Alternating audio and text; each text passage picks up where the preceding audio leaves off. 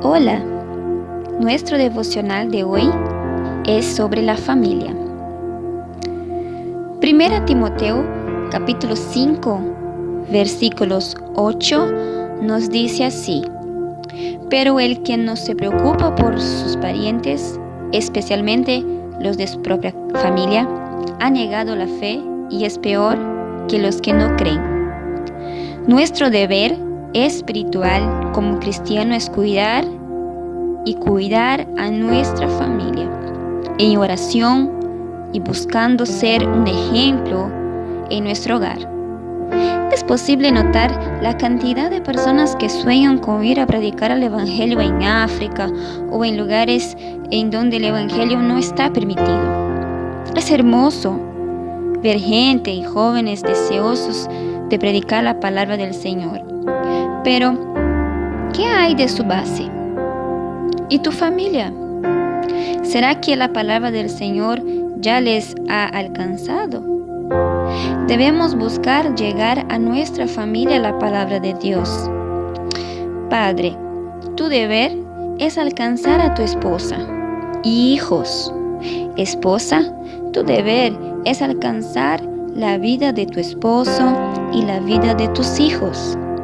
Hijos, tu deber es alcanzar a la vida de tus padres. Lucha por tu base. Ora para que tu familia sea salva.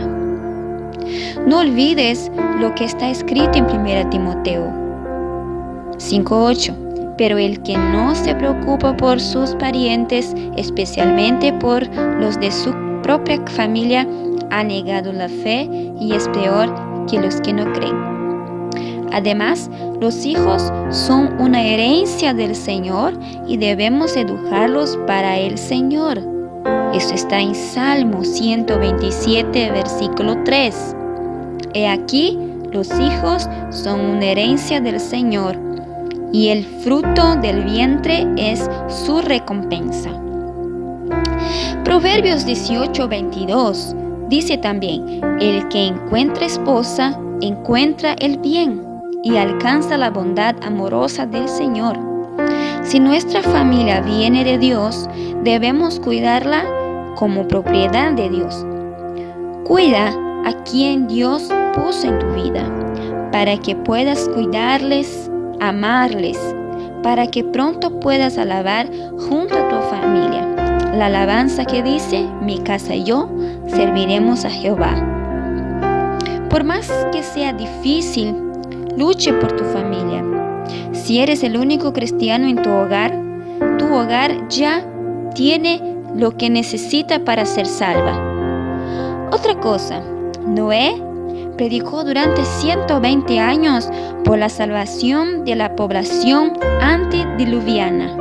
Sin embargo, no tuvo éxito, pero a su familia se salvó.